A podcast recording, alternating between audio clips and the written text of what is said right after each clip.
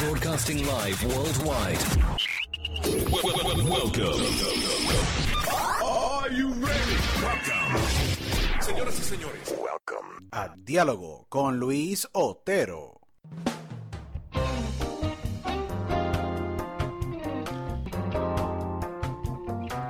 Bueno, bienvenidos a otra edición de Diálogo con Luis Otero, aquí su host, eh, Luis Otero, agradecido con todos ustedes que nos han sintonizado y nos sintonizan a través de cada episodio, agradecido con todos ustedes y por la comunidad que sigue expandiendo, ya son más de 200 mil oyentes alrededor del mundo, en todo Estados Unidos, Europa, Centroamérica, Suramérica, eh, y nos escuchan hasta en sitios como Viena, Austria, eh, y adicional en Sofía, Bulgaria, así que agradecido con todos los latinos de habla hispana y no habla hispana, eh, americanos que nos han escuchado en los episodios en inglés y también en español, así que grandemente agradecido por ustedes sacarle su tiempo y escuchar cada episodio, sea con actrices, actores, músicos, eh, gente en el área de los negocios. Y hoy va a ser un podcast que va a estar súper brutal porque vamos a estar eh, hablando sobre algo que a mí me encanta, que es el béisbol. Y llevamos planeando este podcast desde el año pasado. Y por cuestiones de timing y, y nuestras agendas personales no hemos podido...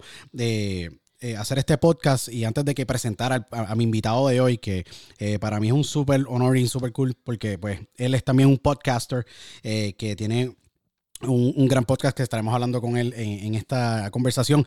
Antes de que todo, quiero que nos sigan en las redes sociales, nos sigan a través de mi página personal de Luis Otero, THE Luis Otero en Instagram, adicional diálogo con Otero eh, en Twitter y Instagram para que se mantengan al tanto de todo lo que está pasando en los episodios. Y pueden entrar a dialogoconotero.com en caso de que no tengan redes sociales, que es muy raro hoy día, pueden entrar a dialogoconotero.com y pueden escuchar todos los episodios de, de, de diálogo y pueden escuchar todas la- las entrevistas que hemos hecho y las conversaciones que hemos tenido con, con, figuras de la música urbana, no urbana y obviamente del área de negocios y el área del entretenimiento. Así que eh, el invitado de hoy es un joven empresario, técnicamente es un joven empresario que empezó básicamente eh, su podcast, PC Corre recientemente, bueno, exactamente hace más de un año, Eh, jugó béisbol colegial, eh, jugó eh, béisbol a alto nivel en Puerto Rico. Yo jugué béisbol hasta alto, hasta alto nivel en Puerto Rico, pero yo básicamente me quité porque yo sabía que no iba a llegar a grandes ligas. Eh,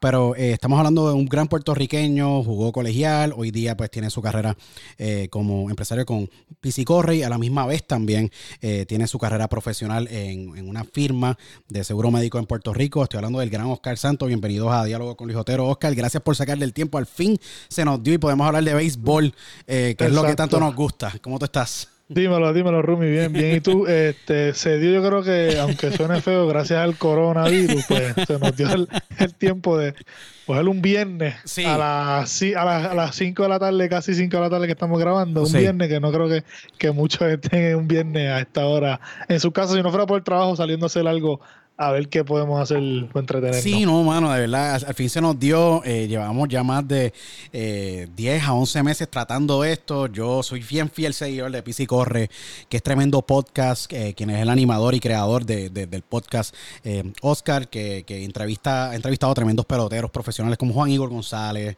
eh, también al Tú gran a- José de León. Tú a Bernie, Ah. José de León, Bernie Williams, Bernie Williams, Jiménez. o sea, estamos hablando de la crema de la crema del béisbol. Yo, eh, para mis Dos o tiempos. tres. Sí, no, dos o tres, dos o tres monstruos de, que, que ha dado la isla de Puerto Rico y f- faltan una pila más porque obviamente el béisbol sigue siendo el deporte nacional en Puerto Rico, aunque mucha gente cree que por la baja en eh, fanaticada y asistencia a los parques en el béisbol invernal, pues el béisbol, el béisbol no ha muerto. El béisbol sigue bien vivo. Tenemos una gran Sí. representación eh, de béisbol eh, y de jugadores de béisbol en, en las grandes ligas y no tan solo grandes ligas, que la gente siempre piensa MLB, pero en la Liga de Béisbol de México, en la Liga de Béisbol en República Dominicana, en la Liga de Béisbol en Japón. Japón, a Taiwán. lo, lo que el- la liga de verano de Japón, que es como la Grandes Ligas, lo que le sigue después de Grandes Ligas, la liga de verano que le dicen la Liga de Verano México, que también hay muchos ex Grandes Ligas ahí en esa liga mexicana. Eh, las ligas invernales, aunque Puerto Rico tú vas a un juego y tú está vacío, sí, en Puerto Rico es donde menos gente vas a ver, pero tú vas a un, un béisbol invernal en Dominicana, están todos los juegos como si fuera un juego 7 de la Serie No, Mundial, seguro. en México lo mismo, Sí. Venezuela, que a pesar del revuelo que también están pasando como país, sus parques se llenan. Sí, sí. Yo creo que el béisbol Que- sigue siendo bien importante a niveles de Latinoamérica completo, obviamente el continente de Américas eh, predominante. Hemos visto un poquito de, del deporte en Italia, en Israel, en varios países donde pues se practica, no es el deporte nacional ni el deporte primordial en el país, pero hemos visto que pues el deporte sigue expandiendo. Recientemente el año pasado se hizo en la última temporada eh, los juegos en, dos o tres juegos, si no me equivoco, en, Inglaterra eh, para, para poder exportar, sí, en Londres, para exportar un poco más el deporte y darle un poco más de awareness a niveles mundiales. Así que es, interesante, es interesante lo que está pasando. Oscar, tú eh, jugaste a niveles super mega altos. Yo llegué hasta básicamente a los 18 años, terminé jugando eh, béisbol en Puerto Rico. Dije, yo no voy al torneo de excelencia, no voy a ser drafteado, no voy a llegar a jugar béisbol eh, a nivel colegial. Decidí básicamente tomar un rumbo más empresarial y entrar en la universidad. Tú decidiste y entrar a Junior College en Estados Unidos. Eh, y no fui directo a Junior College, pero si me dan a escogerlo ahora, sí lo iría, lo haría y se lo recomiendo. Ahora cuando yo tengo, yo estoy coachando un equipo de 15 años, o sea, no soy yo, estoy yo con uno de mis amigos también, tenemos este equipo de 15 y 16 años, la mayoría son de 15, y yo les digo y recomiendo a los padres, tu mejor opción va a ser Junior College. Y más si no, no todo. Yo, gracias a Dios, he sido bilingüe toda la vida por mis papás. Tuve escuela bilingüe toda mi vida. Que el inglés nunca no fue un factor para mí en cuestión de, de una barrera ese lenguaje. Pero pero las clases no es lo mismo un Junior College que una División 1 o División 2. Yo fui directo a una División 2 a la Universidad de Tampa. Este, cuando llegué, el coach me dijo que fui el primer boricua. Él había, han tenido boricua porque yo tuve este, aquí a Roberto Mena en, en aquí, en, mi, podcast. Seguro. Roberto Mena, Roberto Mena ganó campeón con, con UT, con la Universidad de Tampa, y firmó profesional, pero él fue un transfer de Junior College. Yo fui el primer boricua de high school a esa universidad este, cogí mi beca, no era una beca full ride porque es bien difícil. Sí, difícil. División 2, sí, División 2 es diferente. Muy, muchas personas no entienden. División 1 obviamente es el alto, más alto nivel dentro de niveles atléticos, dentro del sistema de NCAA. Eso por población. Sí, correcto, sí. Por eso que eh, en NCAA División, División 1 los budgets, obviamente presupuestos son mucho más amplios, programas mucho más grandes, eh, con, con, con, con, un nivel de rendimiento, un nivel de juego bien alto. División 2 también nivel alto. Lo único que la estructura financiera dentro de lo que es la National Collegiate Association, Athletic Association de Estados Unidos, la NCAA con, con oficinas centrales en Indianápolis, tiene básicamente unos presupuestos más bajos a nivel División 2 y División 3. Olvídate que lo que existen son grants, no existen eh, becas, si no me equivoco. Así que exacto. sí, estuviste en sí, no, y, y exacto, fui a esa, eh, pero yo recomiendo 100%, tú saliste de high school en Puerto Rico como un boricua, ve a un junior college, porque el junior college no hay límite de práctica. En la NCAA te limita a 22 prácticas por semestre eh, eh, con el equipo. So que ya cuando el equipo gasta esas 22 prácticas, si no me equivoco son 22, 24, tú practicas, pero practicas, por ejemplo, tú y yo. Tú y yo somos infield, vamos tú y yo a batear juntos y hacemos unos drills con unos coaches, pero nunca en equipo. No es lo mismo. Claro está, tú puedes ir al gimnasio, hacer lo que es tu físico, tu entrenamiento físico, pero en el Junior College mi único día libre era domingo y eso era día libre sin clase y obviamente sin pelota. Era domingo para el lunes volver a la clase y practicar lunes a sábado. O si es lunes a viernes y sábado jugar, o jugar miércoles, jugar viernes, así.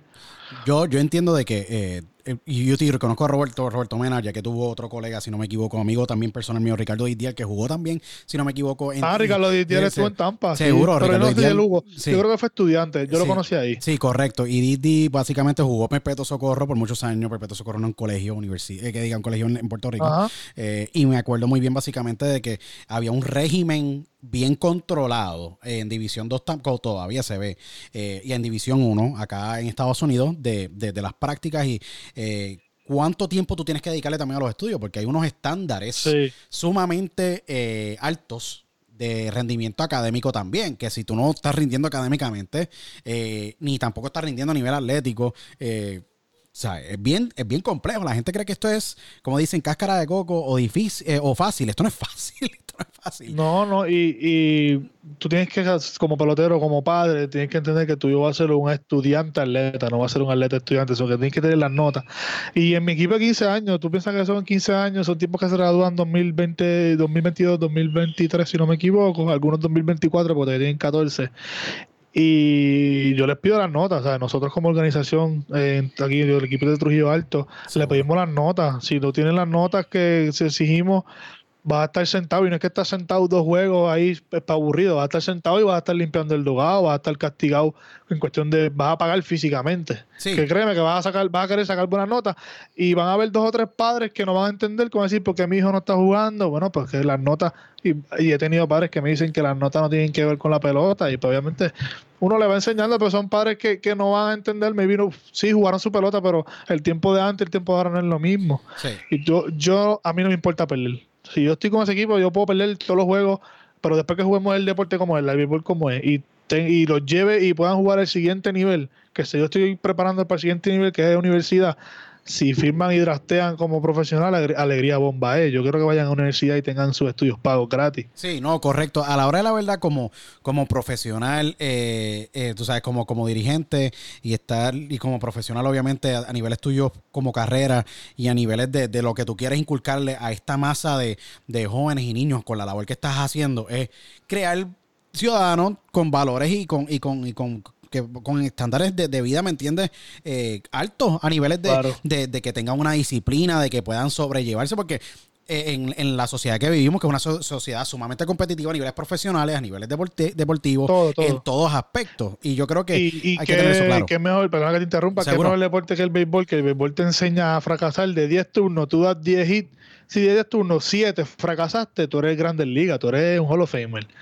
De 10 turnos, de 10 eh, ocasiones en, el, en, la ofensiva, claro está, 7 fuiste out, eres bueno.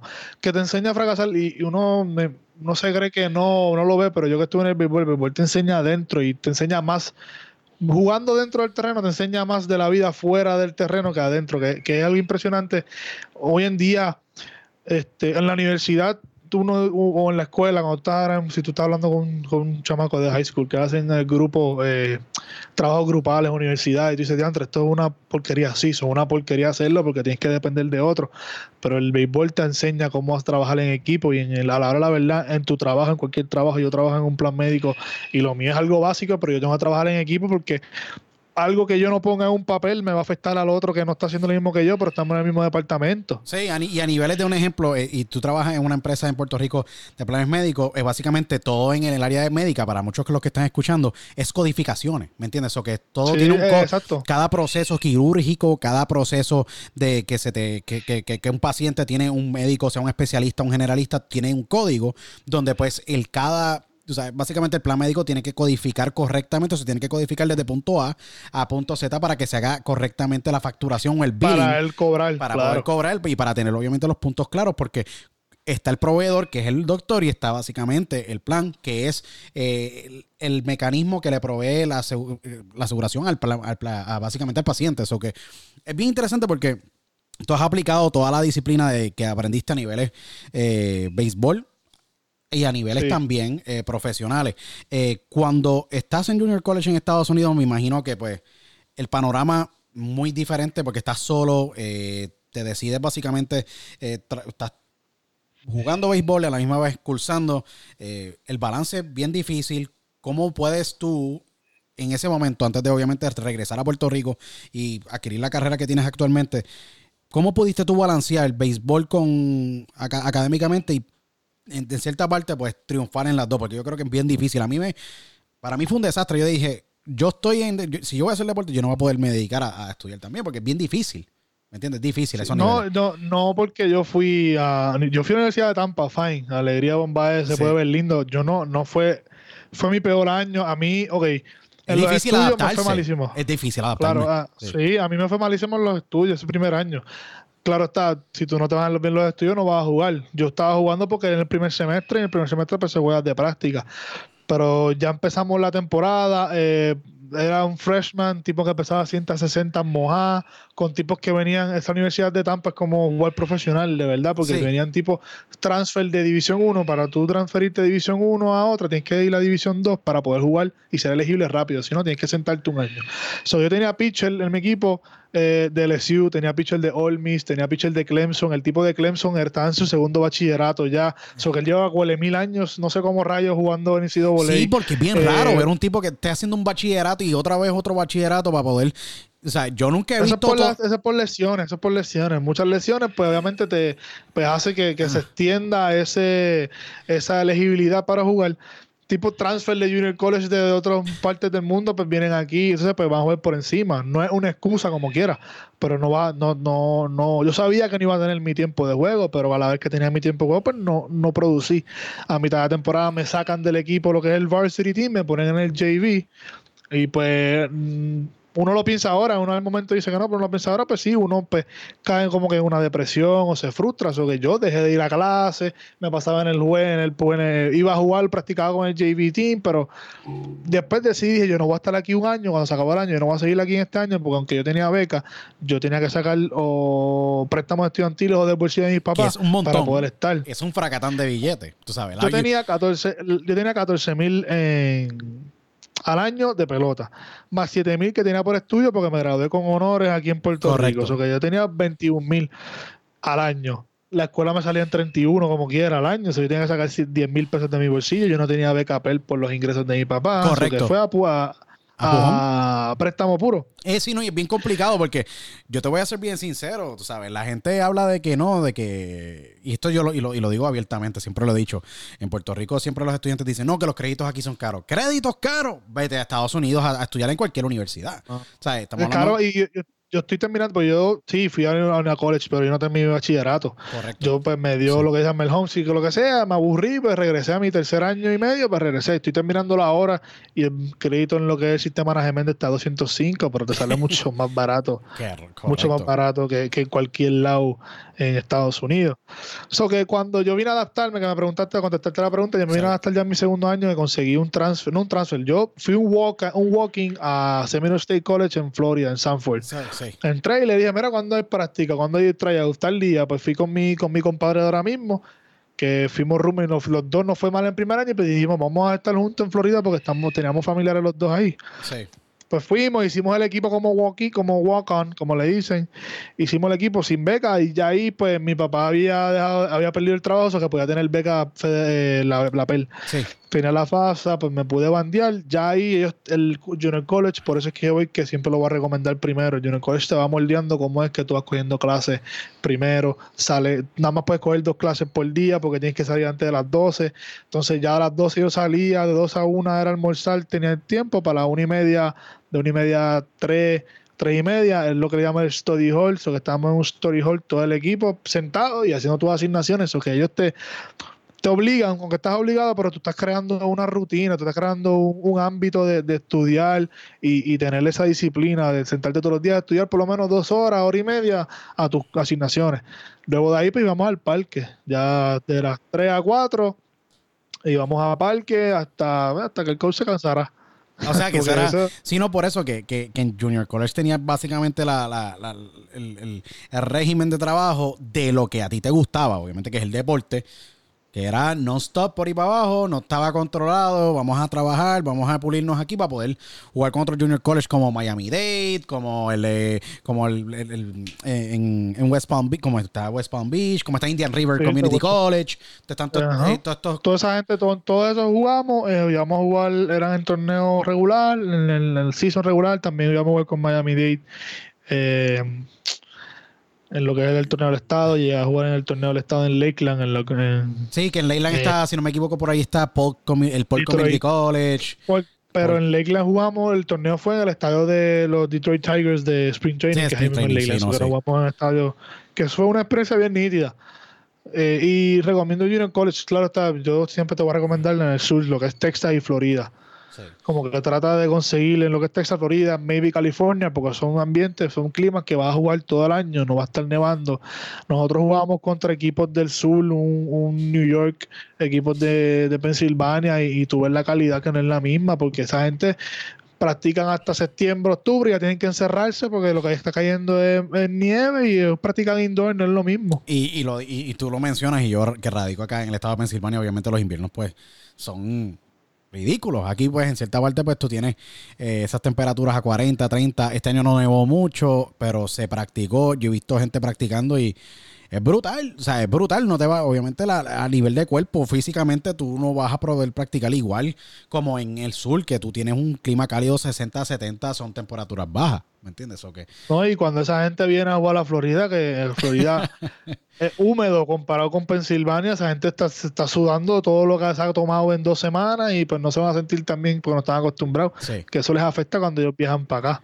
Pasa para acá cuando digo a Florida. No, seguro. Y es bien, bien interesante. Estuviste, hiciste Junior College, la experiencia, me imagino que a niveles con los que jugaste y con las personas que te tuviste que relacionar a niveles eh, a, ese, nivel, porque eso para mí es un nivel alto. Yo no tuve la oportunidad nunca de jugar eh, Junior College, pero me imagino que te mordió muchísimo a, la etapa de transicionar y decir, mira, sabes que no quiero estar más acá en Estados Unidos, voy a buscarme una carrera, porque eso pasa y te pasó a ti y es bien complejo muchas veces tener ese, tomar esa decisión. Dijiste, mira, sabes que no voy a draftear, porque no, posiblemente estoy compitiendo con un montón de personas. Y mismo no, mi físico yo sabía que no, era favorable, yo sabía. Yo lo estaba jugando pues, para tener mis estudios, como quien dice, pago. Claro, está, me gusta. Dejé de jugarlo hasta, hace un año, dos años, y, y como que era así en él porque estoy coachando. Yo decidí meterme ya a coach, me, me, entretiene más ya ser coach a la hora de, de, lo que se llama pues el béisbol. No, por ley. Eh, llegas a Puerto Rico, eh, decides obviamente conseguir tu carrera eh, a nivel profesional, te conviertes en padre, yo soy padre también. Eh, ¿Cuándo es que tú decides y dices, mira, ¿sabes qué? Eh, yo conozco a todos estos cientos de peloteros que yo jugué con ellos, sea en torneos en Puerto Rico o en diferentes etapas de tu vida eh, como jugador de béisbol y dices, mira, voy a hacer Corre. ¿Cuándo nace la idea de Corre, el podcast? Porque desde que escuché el podcast, las entrevistas son sumamente diferentes, más profundas que cualquier otro podcast a niveles de cuándo tú llegas a la, raíz de, cada, como yo digo, cada experiencia y cada journey de cada pelotero. cada pelotero tiene una experiencia súper mega única. Eh, y, y te atraviesa vicisitudes como mucha gente no conoce desde homesick hasta eres el único que hablas español durmiendo en el, en, el clubhouse como José de León. Los chavos, esa gente, exacto. ya, pues ya sé que esa es una de mis favoritas y hablar con él lo tuve como tres minutos en la serie del Caribe y ese tipo me encanta tenerlo porque él pompeado para hablar, le gusta, le testé ahora y me va a contestar. Claro está, está bici, no es que me contesta, hay veces que me puede contestar mañana o que sea, pero el tipo siempre me va a contestar y es súper pompeado y amable. Eh, ¿Cómo surge esto? Yo creo que fue como un septiembre de 2018. Eh, nada, yo siempre he sido fanático de los podcasts, de sentarme a escuchar entrevistas y conversaciones y, e historias. Aunque a mí no me gusta la historia, pero me gusta saber de dónde tú vienes, qué tú has pasado. Siempre me, siempre me ha interesado esto de los negocios o que también el, eh, ver cómo cómo Zule lo, cada, cada cual piensa. es lo más que me gusta. Cómo piensa o cómo es la vida. Eh, pues nada, no sé, yo tengo muchos panos, la mayoría de mis amigos son por la pelota, entonces oh, a través la pelota yo tengo un Yo te puedo conocer a ti, tú conoces a, a fulano y tal, so que José de León yo jugaba en contra toda la vida, nunca estuvimos hablando, pero mi compadre que, vivimos juntos fue roommate de él y me dice, yo lo tengo, dame, y lo llamé, y así mismo un día me dijo, dale tal día hacemos y lo cuadramos. José, José de León es eso.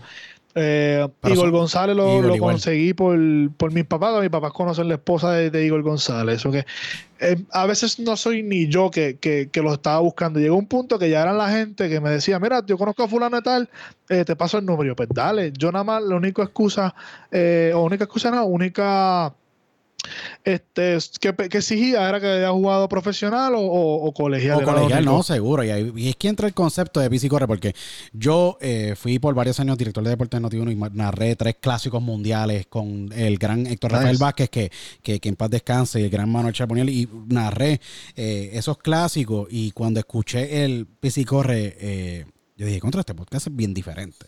O sea, completamente. ¿Dónde, dónde fue que tú lo conseguiste? Yo, es bien interesante porque yo Sigo a José de León y José de León eh, ah, postea eh, el, video en Instagram y tiene miles y miles de, seguidores. Y yo digo, contra este podcast es completamente diferente. Y cuando tú ves el roster completo de, de PC Corre y los que han pasado por ahí, yo dije, contra, este podcast es completamente diferente. Y me encantó muchísimo porque veo el podcast sumamente eh, completo. Y yo digo, ¿cómo nació la idea de, de PC Corre? Porque solamente béisbol. a mí me encanta el pues, béisbol. Y la cuestión es que eh, veo eh, lo que, lo que, lo que, lo que ha pasado por, por con, con, con Pisicorra a niveles de, de, plataforma y no tan solo plataforma, si tú miras a ver eh, Richard González, Dicky González, tú sabes, estamos hablando de que eh, a, ti, a mí se me olvidó cuál, Carlos Salas, Kelvin Rivas, eh, Mano Candelaria. O sea, estamos hablando, son gente y gente y gente, Igor González, o sea, son tantos y tantos episodios. Tú a Luis, a Luis Atilano, a Luis Atilano. sí, con no, los. Sí, no, y la de Atilano sí. brutal porque Atilano yo lo vi cuando lo drafteó en aquel entonces eh, y drafteó por una cantidad exorbitante. Estamos hablando de cuánto, 700 mil, 800 mil y, pico de dólares. No, yo creo que le dieron un millón. Un millón de dólares, un millón de dólares. ¿sabes? Y hoy y, día y Puerto Rico, también, seguro. aunque tú ves los nombres y dices, ah, pues quién es, pero tú te pones a escuchar y son. Yo, yo los tengo, yo no estoy diciendo este nombre, nadie lo conoce, a mí no me importa. Yo lo quería tener contenido y conversación. Era más, yo lo hacía más para por ti, mí. Para ti, por eso. Era más sí. por mí, olvídate los demás. El que quiera escucharlo, fine. Yo conseguí lo que es un frisco parote, que ese tipo drafteó en el 91, lo que se llama un draft and follow, que es sí. que tú drafteas, pero no filmas. Drafteas y vas a Junior College y ellos ven cómo tú mejoras. Con los Yankees en el 91, y lo conseguí por un compañero mío que trabajó conmigo en el hotel, en el Ritz Carlton, que a mí se me verá, este fulano, yo lo conozco, tiene un food truck en Levitown pero juego profesional. Sí, no. Y cuando hablé con él, yo le dije, el tipo, después de jugar profesional, llegar a AA y dominar, estuvo como 11 años que no quería saber de la pelota ni hablaba de la pelota. Vino a ver porque su hija vio una foto de él uniformado y le dije, papi, ¿qué es esto? Y dice, soy yo. Y decidió jugar entre AA y dijo dos o tres, pero siguió con su negocio porque él fue un tipo de negocio, le gustó lo que es la, la, el arte culinaria, eso que se quedó en ese ámbito. Pero que son en, tú escuchas nombres que son súper, ¿quién es este? No, no vas pero a saber. son historias, no son historias no contadas, porque el, mucha gente ve, no, sí, ok, la carrera de Carlos Correa, que está metido este, lamentablemente en este revolú de los Cheating Astros ahora, que esto es que, que, que, que, es sumamente vergonzoso, de verdad, sumamente vergonzoso. Esto básicamente se puede... Eh, se puede llevar a, un, al escándalo más grande que ha habido en las grandes ligas después de los esteroides y eh, los famosos escándalos de los Black Sox en 1919 de, de, de, del gambling de, en 1919 si la gente no sabe de la historia del béisbol básicamente el equipo de los Chicago White Sox eh, básicamente se convirtieron en los Black Sox porque estaban aceptando de parte de la mafia y el sindicato de, mafiosos en, en, en Chicago dinero a cambio de pues apostar en los juegos. Y ahí es que está un sinnúmero de personas que se fueron enredados eh, en ese revolú. No, Esto ocurrió un, un Pete Rose también. Sí, un Pete Rose que apostó en contra de su equipo. Y o sea, estamos hablando que es una situación similar, pero eh, hay muchas historias, cientos y miles de historias de jugadores que jugaron 5 o 6 años en, en, Liga Menor y la transición, a mí siempre me impacta mucho la transición de ser un jugador profesional, porque yo digo que un jugador profesional, cuando tú recibes un cheque por estar jugando a béisbol, tú eres un profesional, ¿sabes? Eh, sean 500 dólares, sean 1000 dólares, eres profesional. Claro. Y poder hacer una transición al mundo normal, eh, donde tú tienes tu propio trabajo, tienes tu propia eh, carrera, sea en cualquier área de, o en cualquier industria, es sumamente a veces difícil. Y lo he visto porque eh, ha ocurrido. Estuve hablando con Javi López hace un año atrás, y Javi es hoy un empresario que la gente en el área de eh, tiene acciones con, con, Ma, con Marushi Bats y también es tipo en bienes raíces sí. en el área de Georgia, que la gente no sabe. Y todo pasó porque eh, Mark Woolers, el, el, el, el lanzador de, de, los Bravos, que tuvo el famoso síndrome que nunca volvió a encontrar el plato, más en un lanzamiento. El síndrome. Eh, si no me equivoco, es un. Es un Ah, el Gips, el Gips. El, el, el, Gips Syndrome. Eh, tuvo el, Gips. El, el, famoso Gips Syndrome. Eh, Yo tuve a Luis Benítez, que un, jugamos toda la vida juntos desde pequeño y jugó profesional. Firmó profesional dos veces. Porque él le dio, él firmó profesional con. Él, no, él firmó, creo que fue, ahora no me acuerdo, la gente libre ambas veces. Y firmó primero con Milwaukee y después con los Phillies. Y la vez, segunda vez que él firmó con los Phillies, que no me lo dio en entrevista, me lo dice después. Y yo, oye, no te pregunté, Luis, ¿cuánto te dieron con los Phillies? A mí no me dieron nada, yo firmé porque quería jugar y más nada, porque él estaba jugando clase A en Puerto Rico y lo vieron y le dieron, mira, te doy la oportunidad de jugar profesional, pero no tengo chavo para darte. Y dice, dale. Y ahí le dio el síndrome del Gypsy, pues nunca encontró la zona y pues se fue. Es bien complejo porque Mark Woolers introduce a, a, a Javi López, ese catcher, y esto es bien, es, una historia increíble, que él no pudo encontrar la, la, la, trocha ni el, ni el plato en aquel entonces siendo lanzador para los Bravos de Atlanta.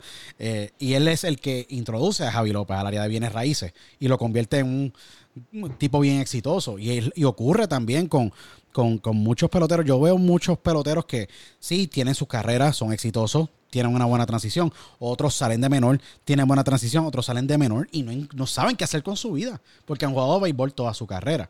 Y esa historia claro. a través de PC Corre Podcast, que es bien interesante, has podido tú plasmarlas y las sigues plasmando. Eh, ¿qué? Sí, la, la, pero no, fíjate, el sí lo, cuando ya son peloteros que no están jugando, pues, pues hemos llegado a esa conversación en cuestión de qué ha pasado. Mira, un Richard González, un Richard Vincent González, que es el fundador y cofundador de, de, de Duke Sports aquí en Puerto Rico, que es una marca que está creciendo mucho. Yo tuve a los dos hermanos, son hermanos los dos, los dueños. Vincent jugó profesional con Houston, firmó como cacho con Houston y él mismo veía que, estando con ellos, eh, no, sí, lo subían, lo bajaban, pero no había un plan para él. Con él no tenían un plan. Y cuando le preguntan, ¿pero usted tiene algún plan conmigo? Me dijeron, no, no tenemos nada, lo tenían era más usarlo como bullpen o para para más mentor para estos lanzadores o catcher. Y él, como ya tenía cuajando con el hermano en Puerto Rico esta idea de Dux, pues él decide dejarle jugar profesional. No es que lo dejaron libre, no es que lo votaron, no es que se lastimó. Él dijo, no, no, ya no quiero jugar más, más nada profesional. Y va a Puerto Rico y pues se va en esta, esa transición de empresario que es bien difícil porque ellos empezaron desde cero algo nuevo en Puerto Rico. No nuevo, pero, pero es algo nuevo para Puerto Rico, crear tu propia marca en cuestión de hacer tu guante, tu guantilla, tu sleeve, tu, todo esto. Y, ha cogido un boom que tiene hasta peloteros en grandes ligas. Seguro. Seguro. Y, y yo miro ese, ese caso como un ejemplo, que está jugando profesional y decides pues hacer otra cosa como le pasó a, a Guciepe Cheramonte, que Guciepe Cheramonte jugó con los San Francisco Giants, eh, lo conozco, eh, trabaja en la, en la, misma área de industria mía eh, y porque pues básicamente soy minority partner en una empresa acá en Estados Unidos y él me dice, mira, sí, yo tuve, me levanté un día y dije, mira, yo no puedo hacer esto más. O sea, yo tengo que hacer un tipo de negocio, yo quiero hacer esto, esto me está atrasando. Y varios años después tuve la oportunidad y me presentó a Travis Lee, quien fue a primera base de los Arizona, Arizona Diamondbacks.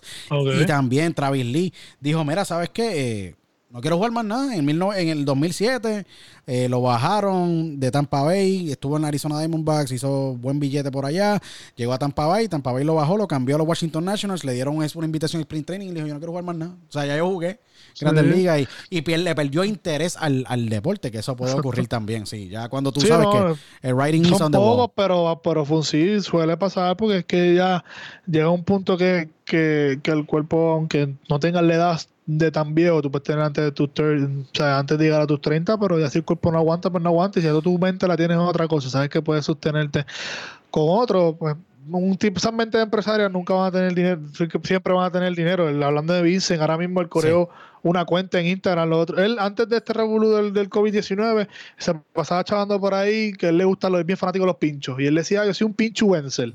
Pincho Wenzel y subía sus posts y qué sé yo cogió hoy estos días y ahora en esta cuarentena está haciendo delivery de pincho. Es que hay que reinventarse. Eso es una de las cosas que yo estaba hablando con, mi esposa los otros días. O sea, en estos tiempos de, que estamos viviendo, porque estamos grabando esto y gracias en cierta parte al coronavirus, porque pues no habíamos podido cuadrar esta entrevista, de verdad, a pesar de que el mundo está pasando por unos momentos sumamente eh, probantes y bien difíciles, bien, bien complejos, donde pues eh, mucha gente se ha visto sumamente afectada por lo que está pasando.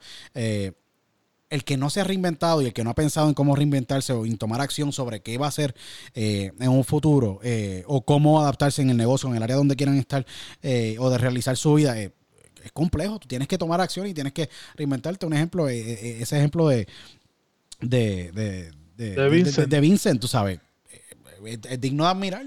El tipo dijo, mira, ¿sabes sí, no, y, lo está haciendo y está vendiendo, no todos los días. Ahora como ahora en Puerto Rico, pues tú tienes que salir según tu tablilla, cómo termina el número, pues en los días que él puede salir, él lo dice, mira, tengo delivery lunes, miércoles y viernes, este, pidan la hasta que se acabe. Y eso lo preparan en la misma casa y hace todos los pinchos y empieza a repartir. Y, es algo que aunque se, se enfríe, tú lo calientes y vas a ver, bueno, a veces está frío mejor, porque es que, que en, todo mundo, en Puerto Rico a todo el mundo le gusta el pincho. Sí, no, y eh, este tipo de historia son las que, que, que, a mí me dan en cierta parte mucha fe de lo que pues nosotros como sociedad podemos hacer y, y a mí me parece sumamente interesante y exhorto a todos los que nos escuchan en, en, diálogo con, con, Otero que vayan y escuchen PC Corre. Si no eres fanático de béisbol, exhorta como quiera que escuches el, el podcast porque cada historia tiene tiene cosas impresionantes, de verdad. No, eh, y aunque no sepa, yo trato de, cuando hablamos alguna helga del, del parque de pelota, pues yo le explico. Mira, eh, el draft es esto, tal, tal, tal cosa. Eh, cuando yo digo corre, ¿qué significa corre? Porque eso es el nombre del podcast, pero eso es una helga de del deporte. Y eso fue a la hora de crear que yo digo, ya entre, en Puerto Rico se dice pisa y corre, tú no dices pisa y corre. Como que estaba pensando así, ponerlo así, mal escrito. Pero dije, déjame dejarlo para que sea un poquito más serio y cualquier cosa, la gente como quiera va a entenderlo. Eh, eventualmente sí, este, ahora antes de este Revolu también quería crear, además de entrevistas, como que, que lo estoy haciendo ahora en estos live. Ayer hice un live con Deporte 100 por 35, que es un podcast aquí de Puerto Rico, y hablando de pelota. Ellos hablan de todo el deporte, pero hablando de pelota, esto es de análisis y quiero hacer mi área de, de, análisis, sentarme a hablar, como quien dice acá, este, ¿Se puede hablar mal aún? Seguro, podemos aquí hablar mal. Seguro que sí, esto, esto no tiene este, filtro. como dice hablar mierda, como quiera hablar mierda, sentarme a hablar mierda con alguien y, y de pelota y decirle, aunque fuéramos los peores analistas que tú puedas ver, pero es lo que uno, uno ve porque son peloteros y no, no es alguien que lo ve de fuera y se deja llevar por números. Es que ese es el punto. yo, yo, mira, yo te voy a ser sincero, eh, o sea, eh, lo que es análisis de, deporte y poder entender, cada analista tiene su perspectiva. Y yo tuve la oportunidad de muchas veces sentarme a hablar con un Pedro Gómez, con un Peter Gammons, con un Rich Eisen, muchas veces y los tuve, o sea, en el Peter Gammons lo quiero, así que lo consigue. sí, no, y te puedo conseguir a Peter Gammons, que es un, es un profesor del béisbol, como yo le digo. Peter Gammons lleva muchos años analizando eh, béisbol, hoy día trabaja para el MLB Network y me sentaba yo con él y muchas veces también me senté cuando trabajaba para los clásicos y, y cubría eh, juegos de MLB con Bird Black Eleven, un Jim Katz o, o, con un Tom Phillips y me acuerdo muy bien haberme sentado y cada perspectiva es diferente. Un analista es un analista y ve las perspectivas de, una, de un lado o de otro y, es lo interesante de poder ser nosotros en cierta parte, estar relacionados con el deporte o de manera imparcial o de manera desde los ojos de un fanático, poder analizar y poder entender un poco más eh, y darle a entender un poco más a una masa, se podría decir, de, de, fanáticos y oyentes o, de, consumidores del, del, deporte, la perspectiva. O como estaba hablando hoy con mi papá, mi papá es fanático. Ahora, esto, también de psicore, como te dije, lo hago por mí. Como que es más algo egoísta. Igual, mucha gente cree que, que, empezó. Yo empecé diálogo porque yo quería tener estas conversaciones con personas de muchas áreas, incluyendo deporte, que me encanta deporte, obviamente, y he hecho deporte. Mi carrera empezó en deporte, en radio, 8 días AM, después sí 30 AM, Noti 1, y después de eso, por ahí se, he seguido mi carrera y después transición en los negocios. Pero como un récord de mis conversaciones para que mis hijos por décadas y décadas puedan escuchar a su papá. ¿Me entiendes? Exacto. Esto se va a quedar ahí para siempre y, esto es tu biblioteca. Sí. Entonces, pues, mi papá pues, fue prensa cuando yo era chiquito. Yo tengo, cuando yo chiquito, yo tengo fotos con en la Liga Invernal. Mi papá siempre fue prensa del correo. So que él siempre me había colado, nos metía lo que es el Irán Bison. Mi papá es criollo, pero pues yo soy cangrejero, so que nos metía en el Irán Bison. Tengo fotos con, con un Eagle, con Alomar, con este un Porky López, o, este con un Porky Villanueva. Un Porky Villanueva, so que toda esta gente porque Villanueva. Eso que esta gente, lo ahora cuando veo cuando tuve lo que es la serie del Caribe y en la Liga Invernal, que tenía yo prensa, yo era prensa y podía pasar, yo decía, ya lo, esto de prensa lo, hago más como que dándole la creación recompensa a mi papá, porque a él le gusta, aunque no esté metido conmigo aquí ahora mismo de técnico ni nada de eso, él es el primero que va a estar. Y tú esta foto, cuando tú ves fotos mías, es él, porque yo ni se lo pide, es él que se mete conmigo.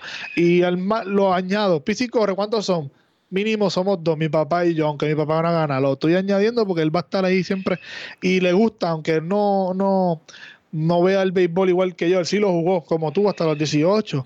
Claro, ya, ya yo soy más un, sido más un estudiante y me gusta más allá. Estaba hablando con él porque él dice, ah, yo creo que esta, esta temporada por lo del COVID-19 se va a acabar, van a jugar como unos 100 juegos. Yo le dije, papi, yo estaba hablando con peloteros y ellos van a querer jugar los 162 juegos, aunque sea difícil, porque uno se cree que la MLB hace eh, las cosas porque ellos quieren, no es así. En cuestión de los juegos tienes que hablar con la asociación de peloteros, como estaba hablando antes de empezar a grabar. Ellos aprobaron unos pagos. So que el MLB no hace todo así porque sí, hay una asociación de peloteros y ellos dicen, mira, queremos hacer esto y la asociación dice, no, pero es que mis muchachos y la asociación son peloteros, no es como que eres tú o un yo que no somos nadie. En cuestión de, de para ellos, son peloteros que ellos pues se defienden ellos mismos y dicen, mira, y, y, en cuestión, ellos van a pelear lo que es la elegibilidad. Mira, un Joe Jiménez, está hablando con él. Este año, según si él no juega la temporada completa, maybe no es elegible a lo, a lo, al, al arbitraje. Arbitraje, wow.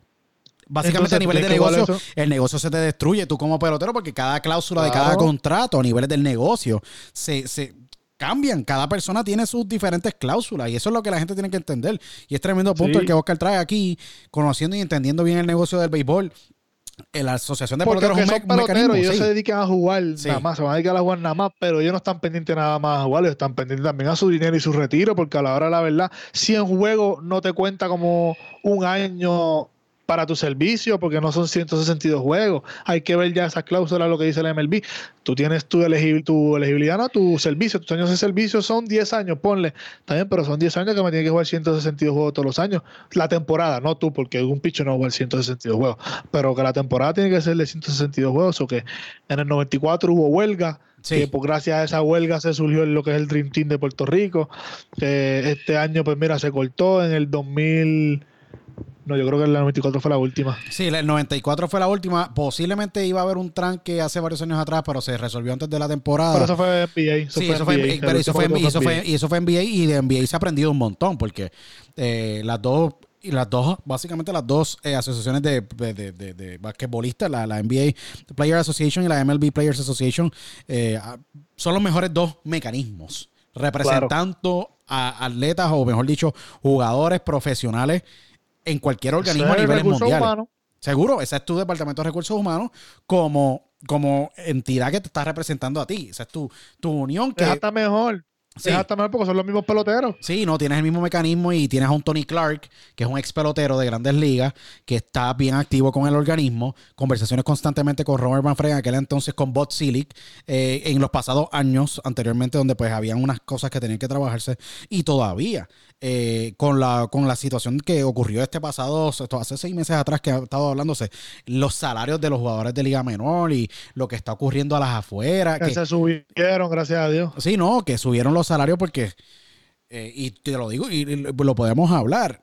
Yo pienso que, que era devastador. O sea, estos peloteros están todo el tiempo. todavía. Sí, cuánto. uno piensa que porque son profesionales, tipo ganan mucho dinero, está bien, pero el que te draftea en la ronda 30, ese tipo lo que va a dar son 5 mil pesos y un níquel y dale, vamos a jugar profesional y vas a cobrar, vas a cobrar Es lo verdad. mismo que el que fue el primer pick, pero el primer pick tiene su bonito de 10 millones, 8 millones. Sí. Sí, la pregunta es esa. eh, los salarios ahora mismo a niveles de minor leagues están cuando 2.500, 3.000 dólares más o menos. En, en- Yo creo que menos, ¿no? Mucho menos. En- a mensual. Sí, mucho, demasiado. Ya cuando tú vienes a ver dinero, yo creo que esa gente se gana sus 1.600, 1.800 mensual. Wow. a 2000 como mucho, depende, claro, tú vas subiendo, pero ya cuando tú ves el dinero es cuando tú estás en el... Y esto, esto, esto, esto lo sé porque... Por eso es que hice el, el podcast Pisi Sí. Corre, porque hablo con estos tipos y quiero saber, está bien, tú jugaste, chichi, ya, cuéntame, eres caballo. Pero, oye, ¿y qué pasa cuando hacen esto? Esto es lo que me gusta porque que yo le digo, en el, en el roster de los 40, roster de los 40 es cuando es un roster en, en Grandes Ligas y están los mejores, se supone que están los mejores 40 jugadores de tu organización. No están los 40 en Grandes Ligas porque nada más caben 26. Sí. Pero entonces, eso cuando estás en roster de los 40 puede estar en, en- en clase A o en doble A, pero ya ellos empiezan en 40 mil pesos al año. Ya ahí por lo menos tienen un- unos chavitos buenos. Si tú lo comparas con chavitos en Puerto Rico, 40 mil pesos estás, estás cómodo, estás, estás bien. Sí. Sí. No eres de dinero, pero estás cómodo, vives por lo menos en Puerto Rico. Sí. Y esa gente, pues, la mayoría van a, van a vivir en Puerto Rico en su off-season Sí. Y no lo van a gastar cuando están jugando, bien poco. Eh, ya tu segundo año, yo creo que sube un 80, un tercero, eso que ya, pues ahí tú vas teniendo ya más beneficios en cuestión de roster de los 40, pero como Liga Menor, tú eres un pelotero servicios profesionales, como quien dice. Tu contrato de un año, este año te lo renuevo, alegría bomba es, si no.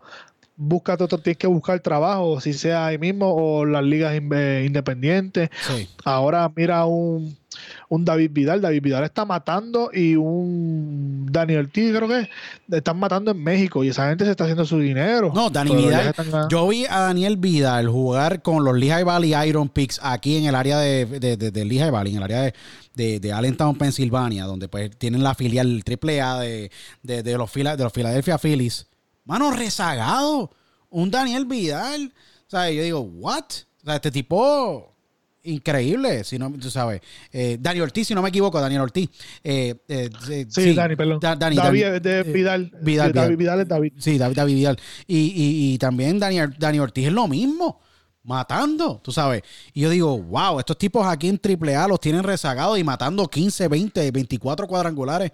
Y esas son las cosas que a mí me desesperan en cierta parte a veces que yo digo, mano, claro, pero también tú tienes que ver, tienes que ver quién está en Grandes Ligas, quién es el que está encima de él en cuestión de si es una tercera base, quién está en Grandes Ligas en esa tercera base, o cómo es ese tipo en el clubhouse, porque si tú vas a tener un tipo que en el clubhouse no te va a seguir instrucciones o, fuera del parque te va a buscar problemas, tú no lo quieres. también eso, eso, eso influye mucho porque lo sé porque yo tengo muchas amistades, eh, eh, me he hecho bien amigo de los scouts aquí, los escuchan en Puerto Rico, aunque hablen mierda de los escuchas aquí en Puerto Rico. Son tremendos. sí claro, porque ellos, no son los que escogen. Ellos te pueden, algunos de otros te pueden vender sueños, pero ahora la verdad yo se lo digo, cuando le hablo a esta gente, a, los, a los jóvenes de 15 años, digo, mira, el scout te puede decir lo que sea, pero hay que, a la, la verdad, él no es el que escoge. Él, él te va a push el nombre, te va a meter tu nombre, te va a, darle ese pushing para que tu, tu nombre este, lo estén en los jefes grandes de él, pero claro, tú tienes que producir.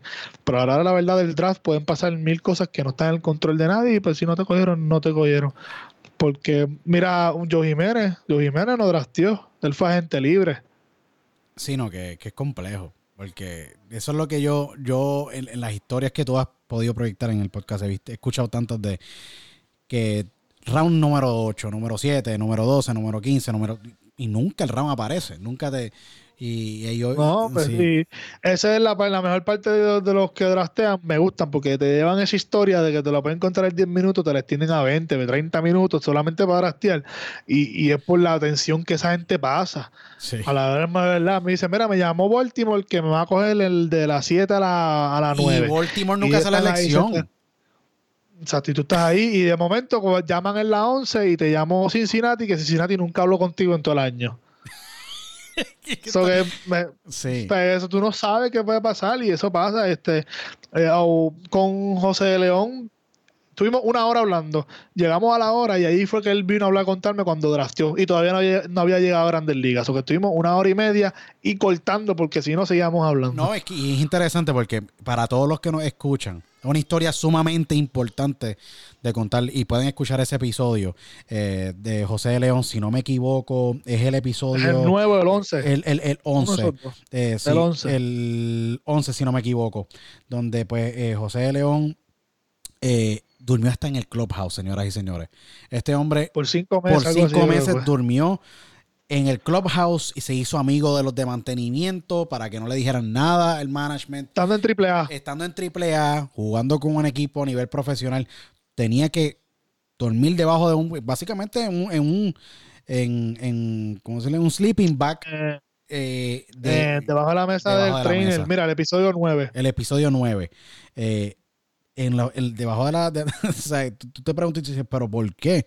Porque el tipo quería llegar. Porque tú no tienes que pasar un sinnúmero de vicisitudes, un sinnúmero de bloqueos en la vida, un sinnúmero de piedras en el camino para poder llegar. y fue en un momento se convirtió en el, prospecto número uno de la organización de los Dodgers y lo subieron, hizo un tremendo debut y estuvo en Tampa Bay, hizo tremendas campañas y de la nada, plácata, ahora está en Cincinnati y está esperando obviamente la temporada como todos los peloteros, pero es una historia. lo bajaron, eh, no hizo el equipo de Grandes Ligas, lo bajaron, lo cortaron antes de, de, acabar el sprint training, pero ese tipo va a estar en Grandes Ligas, él viene de una lesión, obviamente, una Tommy Johnson. Que Tommy John es una, una, lesión bien complicada. Hay que ver, pero sí, pero a mí me yo, encuentro que la, ya es tan, tan común que es como una apendicitis, que viene hasta mejor. Sí. Porque viene con un tendón nuevo eh, en ese codo que nunca usado va a tirar, porque va a estar más fuerte. Claro, está, hay que fortalecerlo como quiera, porque no va a estar igual de fuerte, pero está nuevo de paquete. Te compraste un carro nuevo. Sí. Y eso es otra de las cosas bien, bien, bien, bien interesantes que se habla en, en, PC y Corre. Eh, Oscar, hablando de la temporada, eh, MLB está en hiatus, como se le puede decir. No se está celebrando la temporada de Grandes Ligas hasta el momento. Opening Day pasó, obviamente no ocurrió ni va a ocurrir por los próximos 30, 40 días. Lo que se está hablando es que pues la, hay los organismos de la MLBPA, de la Major League, eh, Major League Baseball Player Association, eh, aprobó los pagos para obviamente los, los jugadores que fueron invitados non-roster invites con servicio, que tenían algún tipo de servicio en Grandes Ligas. supuestamente el pago va a ser de 170 millones dispersado entre todos esos cover roster players. Eh, ¿Qué piensas que va a pasar con esta temporada? Sé, sé que se habló de 100 juegos, como muy bien mencionaste, 162 la, la temporada regular usual. ¿Qué va a pasar con el deporte? Siento que puede haber, va, a sufrir la taquilla muchísimo, ya que mucha gente va a estar con la reserva de que voy a ver un juego, lo veo por televisión eh, o escucho radio. ¿qué hago? Puede ser que sufra, tampoco es que vayan a no a vender nada, porque a la hora de verdad el que es fanático de verdad va a comprar lo que es MLB Package, lo va a comprar, lo va a ver en su casa cómodo, o sea que maybe hasta no va a pagar lo mismo, claro está, que una taquilla, las taquillas son más, más caras, depende del, estadio y del equipo. ¿Qué va a pasar, hermano? Se lo he preguntado 500 veces a, a Joe, a un Bimael Machín que está en el equipo de Grandes Ligas con, los Oakland, con los Atléticos de Oakland. Seguro. Que Marco Simeon es el CEO de ellos y él está en la asociación de peloteros y él dice que ellos ni saben, están en un back and forth. Eh, porque los peloteros van a querer jugar lo más posible, los juegos más posibles, así juega, así sea este muchos dobles juegos que, que es fuerte yo hablé con Joe y yo creo que yo entiendo que van a jugar lo más posible los 162 juegos, van a haber muchos dobles juegos, pero muchos call-ups, va a haber muchos tipos de liga menor que van a subirlo para, pues, para resolver, darle descanso a tal a este catcher, a este lanzador, ven, lanzate un juego y te bajan otra vez. Que hay que ver ya cómo es eso funciona en cuestión de servicio. No sé, porque ya todo tú subes a Grandes Ligas, tú estás cobrando el mínimo. El mínimo de Grandes Ligas son casi 600 mil dólares, o que es medio millón. Sí, no, y, esto es más o menos como estructuraron ese pago. Para que para los que están escuchando rápido, si tienes de cero a un año de servicio, 5 mil de pago. 7 mil 500 de uno o dos años de servicio. Si, para, si tuviste uno o dos años de servicio, le has dado a las Grandes Ligas 15 mil de dos a tres años de servicio, 25 mil de 3 a 6 y de 6 años plus 50 mil de pago y esos son para los non-roster invitees. Después de eso, resérvate como puedes, de verdad, porque esa es la que Porque tú, Tú, tú, subiste esta semana a Grandes Ligas y está bien, estoy cobrando el mínimo, pero no es que va a cobrar el mínimo todo el año, no es que va a cobrar los 500 mil, es que esos 500 mil te lo prorratean para esa semana que tú estuviste en Grandes Ligas. Que tampoco es que, que, vas a estar ya, ya, pues ya tengo el mínimo, el mínimo lo tienes por esa semana y ya. Pero es por eso digo que no sé cómo funciona esto en cuestión de servicio a la hora de decir, mira, pues sí, muchos muchos call-ups que son prospectos, maybe suban los mismos de del 40-man roster. Eh, pues de verdad que está bien complicado. O sea, ni los mismos peloteros saben lo que va a pasar, hay que ver, pero se va a jugar porque esa gente no va. Claro está, depende cómo siga este revolú en la pandemia, en lo que en, en global, porque tampoco se van a exponer.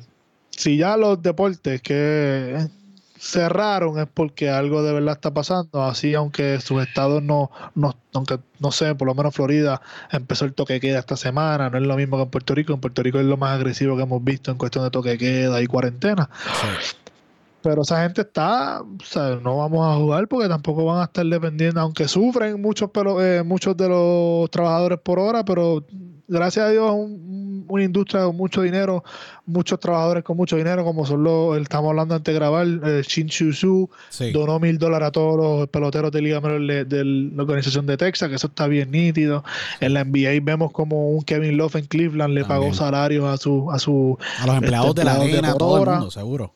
Es impresionante. eso está súper cool. Yo creo que eh, este virus nos va a unir más como, como, como humanidad y, y como obviamente fanáticos del deporte creo que la manera de consumir deporte y para muchos va a cambiar. Yo creo que nuevamente eh, los medios que tú y yo trabajamos, los medios de, podcast, y no tan solo podcast, sino los medios de comunicación como televisión y, el streaming, van a recaer muchísimo en la retención de fanáticos y también la retención de, estos derechos que las ligas tienen que negociar y los equipos respectivamente tienen que negociar para mantener fluidez de catch debido a que pues la taquilla pues está sufriendo. Siento que pues como, como deporte se va a mantener bien sólido, es uno de los deportes más líquidos a niveles mundiales, eh, pero sí, pero va, a ser... Que te gane 30 millones al año. No, por eso que estamos hablando... Por seis meses. Sí, por eso, que es una cantidad exuberante de dinero y estos salarios, muchos de ellos son garantizados, que es la otra parte, que hay que, que van a tener que... Pero, pero yo le pregunté eso hablando con John Jiménez el otro día, aunque esta gente esté en contrato y no estemos jugando la temporada, no están cobrando porque tienen que jugar para cobrarlo. Son garantizados. correcto, sí. yo te lo garantizo los 30 millones, pero me tienen que jugar. Si no me juegan, no es garantizado. Es garantizado que lo cuando, siempre y cuando juegue. Porque yo le pregunté eso, porque le digo, pero pues los que están en contrato, pues están más o menos chile. Y me dice, no, no, lo, que nadie está cobrando. Nadie va a cobrar. Wow. Está fuerte. Como quiera está fuerte. Sumamente fuerte, de verdad. ¿Cómo tú ves? Y para ir poco a poco cerrando eh, eh, eh, el episodio de podcast que ha estado increíble. Estamos hablando con Oscar Santos de podcast eh, Bici Corre y, y, tú sabes, con mucha experiencia en lo que es el, mundo del béisbol y conociendo bien el negocio con todos los invitados que ha tenido y los años de experiencia. ¿Cómo ves el deporte a niveles de béisbol? Puerto Rico, Latinoamérica. Sé que está expandiendo, pero vemos los mismos mercados, Puerto Rico, Dominicana, México, Venezuela. Veo un poquito más de crecimiento en Colombia. Eh, Panamá se está viendo también un poco. ¿Crees que el deporte de béisbol va a seguir creciendo a niveles de América? En Europa siento que se estancó un poco el deporte debido a, predominantemente los medios capturar y decir vamos a, sindicalizar y vamos a, negociar los términos de, derechos de soccer. Porque eso es, eso es Europa, es soccer. ¿Ves el al crecimiento, cómo ves el deporte a niveles globales? ¿Ves crecimiento del béisbol? Eh, sí, es que eh, esto del internet es lo que va a ayudar a, seguir creciendo cualquier cosa y el internet sigue siendo relativamente nuevo porque hay cosas que tú no sabes hasta dónde llega o qué puedes hacer con esto del internet. Vemos como Panamá eh, ha, venido ya por segunda vez como invitado especial a, la Serie Caribe. Sí. Eh, eh, este año no ganó, el año pasado ganó y se fue invisto. Yo creo que fue ganó jugando en Panamá, porque el año pasado iba a ser en Cuba, si no me equivoco. correcto. Se canceló, se canceló y Panamá pues alzó la mano y dijo yo me ofrezco y lo, lo corro yo acá y llegó y ganó. Que el deporte está, o sea, las habilidades están. Eh, un Colombia vino por primera vez a la Serie Caribe, eh, su dirigente venezolano, el hijo de Osi Guillén, con 24 años, 25 años creo, o 27, no sé, súper joven. joven eh, tú puedes, si te pones a chequear los, los, récords, el récord no, no justifica cómo ellos jugaron aquí en la Serie Caribe. El juego más abierto que ellos tuvieron fue de cuatro juegos, cuatro carreras con Dominicana, si no me equivoco, que los juegos estuvieron, bueno, todos los juegos con Colombia aquí, aunque no ganaron, yo creo que se fueron sin ganar uno, pero estuvieron bien cerrados, que, que el, el récord no, no justifica ni, ni, ni hace justicia como lo, lo bien que lo hicieron son, son países que el que sigue la pelota dice, esos no son países de pelota, pero sí, están creciendo, tal vez como va creciendo. Cuba sigue siendo un país que aunque está como que aparte, aislado, son ellos, sigue siendo un país que tiene muchísimos peloteros. de peloteros, están súper adelante. yo he visto brazos de allí, he visto bates salir de, Cuba impresionantes, de verdad, Pero pues, esa gente lo, lo tienen el deseo y el país los trata como peloteros élite, ¿sabes? Tú lo ves un Puerto Rico sin menospreciar los peloteros que son aquí, lo que es el, equipo nacional, los que juegan doble A, la mayoría son los que están en el equipo clase A, eh, el equipo nacional no no los tratan como si fueran jugadores élite, no los tratan como, o sea, ellos no pueden, ellos no dependen ni viven de eso. yo sé que el budget no es lo mismo, claro está, pero que también hay que ver eso, las facilidades que tú le das. Estos peloteros aquí en la AA fine, hacen sus prácticas con el equipo nacional si hacen el equipo nacional, pero son dos veces, no sé. Puede ser que haga una diaria, pero de ahí no es más para nada. Tú tienes que tú mismo progresar como, como pelotero. Pero contestando la pregunta, sí, el béisbol va a seguir creciendo. Estamos viendo tipos de distintas partes del mundo llegando a grandes ligas. Este, eh, estamos viendo el mismo Shin Suzu lleva huele mil años en Grandes Ligas, un tipo coreano. ¿Quién pensaría que, fuera coreano? Y a mí, yo, yo, yo para mí siempre fue japonés, no sé por qué, porque uno piensa en un pelotero asiático, y si no es por no siendo racista lo que sea, uno piensa que es Japón porque Japón es el que predomina en cuestión de, de, béisbol. Es lo que tú vas a pensar.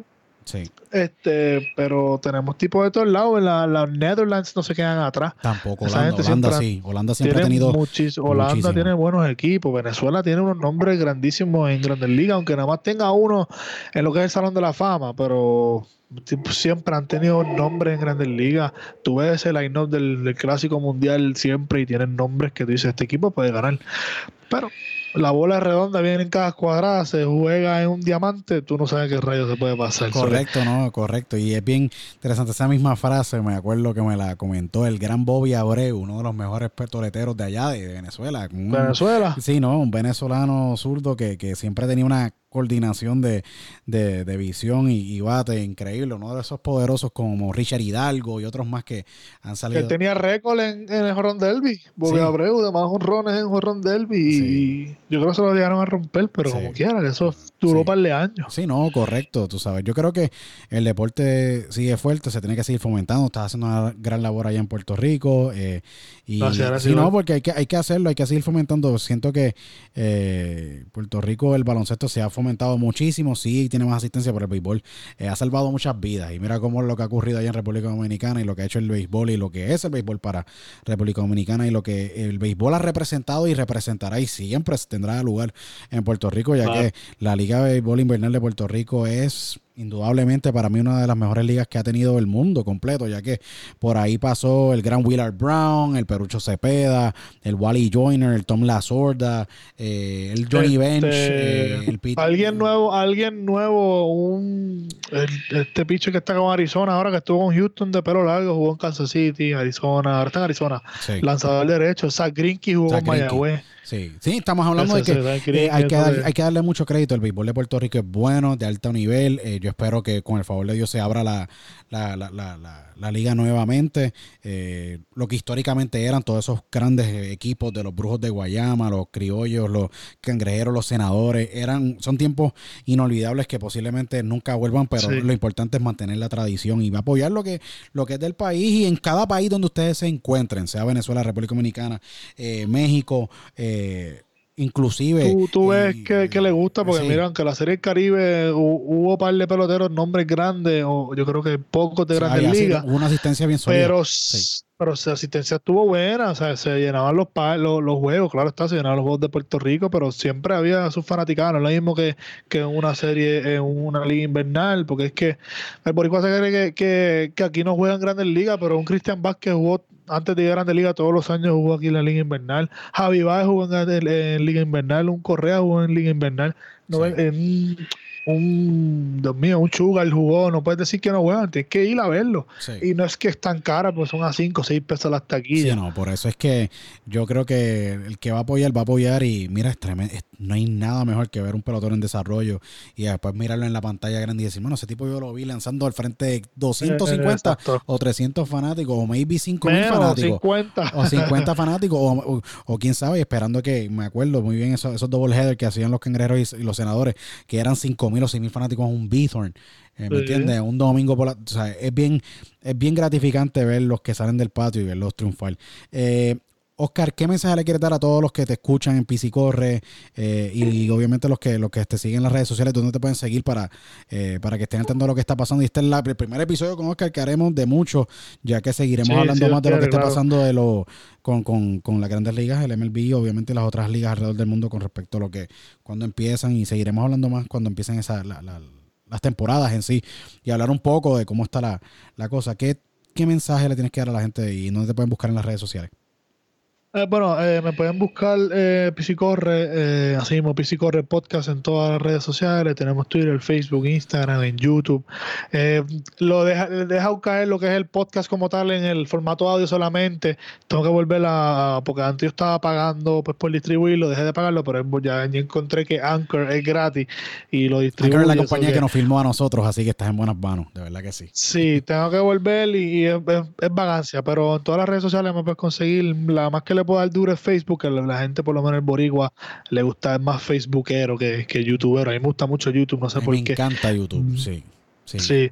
Eh, pero, ¿qué le puedo recomendar? Nada. Mm, en esto de, al que le gusta el podcast, hablando de podcast, hay tanto, es demasiado, de cualquier tema, lo que tú puedes ver, te puedes entretener de, de, de pelota, de deporte, hay muchísimo, y, y ahora estás viendo como muchos pelotas, eh, deportistas, atletas profesionales están haciendo esa transición de que están jugando, pero también están teniendo su, su podcast porque llevan un mensaje, no tan solo hablan de un LeBron James tiene su podcast, eh, no, eh, un Sisi Sabatia tiene su podcast también, que no te hablan solamente te hablan de pelota, también te hablan hasta cosas de fuera de, pelota, de fantasy fútbol. Fantasy fútbol, negocios, ¿me entiendes? De cómo diversificar tus inversiones. Eh, y un sinnúmero de cosas bien interesantes para poder. Porque ahí, está el éxito también.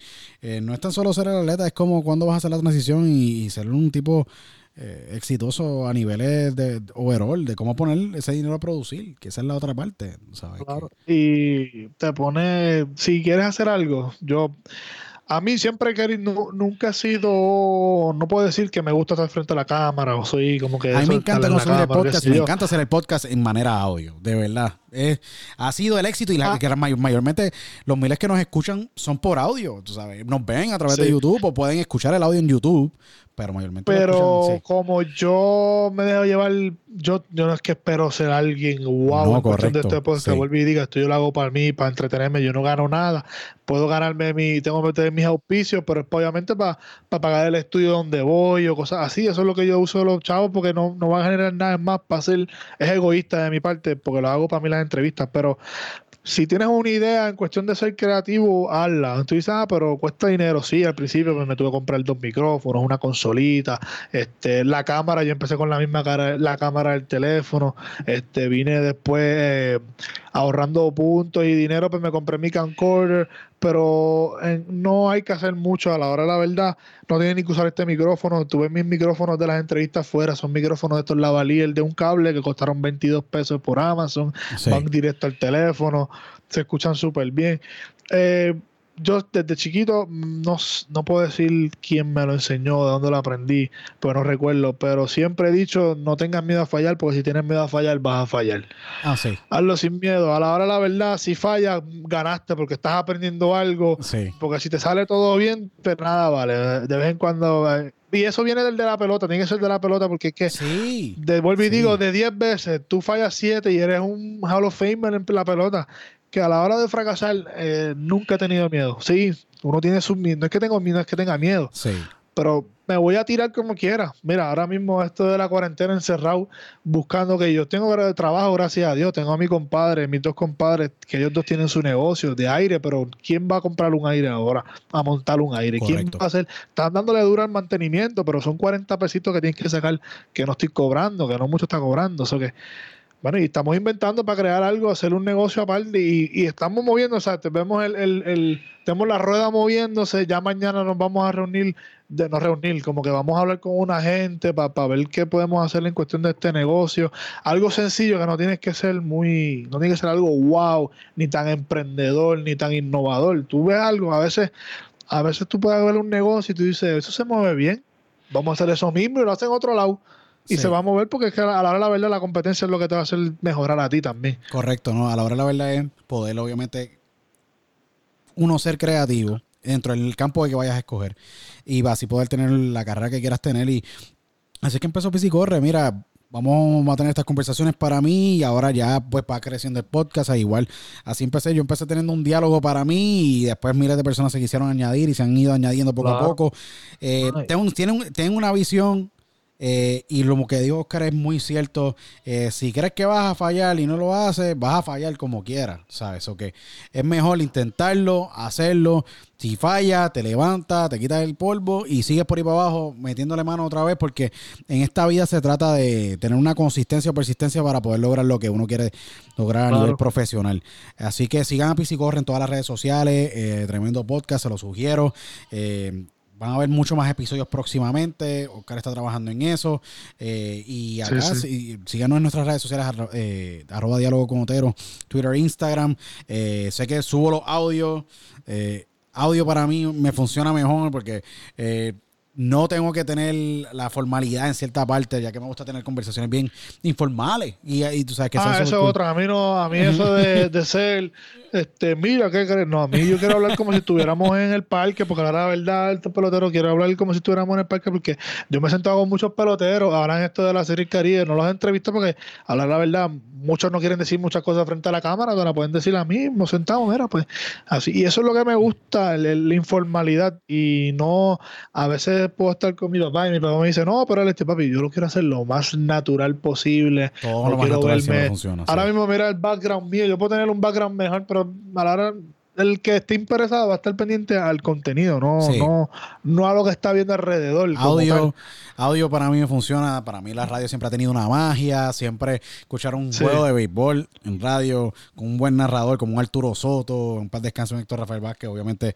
la de esa magia espectacular y eh, un palito Santiago. Oh, el gran palillo Santiago también, eh, que para muchos, y esto para cerrar aquí el, podcast con, con, una anécdota, el palillo Santiago eh, fue y ha sido el único lanzador puertorriqueño, si no me equivoco, en dar un cuadrangular en una serie mundial, si no me equivoco. Uh, no sabía Interesante. Así que eh, eso fue hace muchos años. El gran Ramiro Martínez, que en paz descanse, me comentó esta anécdota. igual eh, el gran Palillo Santiago es un gran narrador hoy día. Así que eh, sigan Corre Oscar, que se vuelva a repetir este gran. Que se vuelva a repetir, de verdad, la temporada. Yo espero que esté pronto ya tocando la puerta de las grandes ligas. Obviamente esté tocando la puerta y podamos disfrutar un poco más del deporte que tanto nos gusta. y agradecido con todos los oyentes. Gracias por siempre apoyar a Diálogo con Otero. Síganos en todas las redes sociales, pueden escucharlo en YouTube. El episodio estará arriba eh, en estos días, así que eh, nuevamente agradecido. Y nos vemos en la próxima edición de Diálogo con Luis Otero.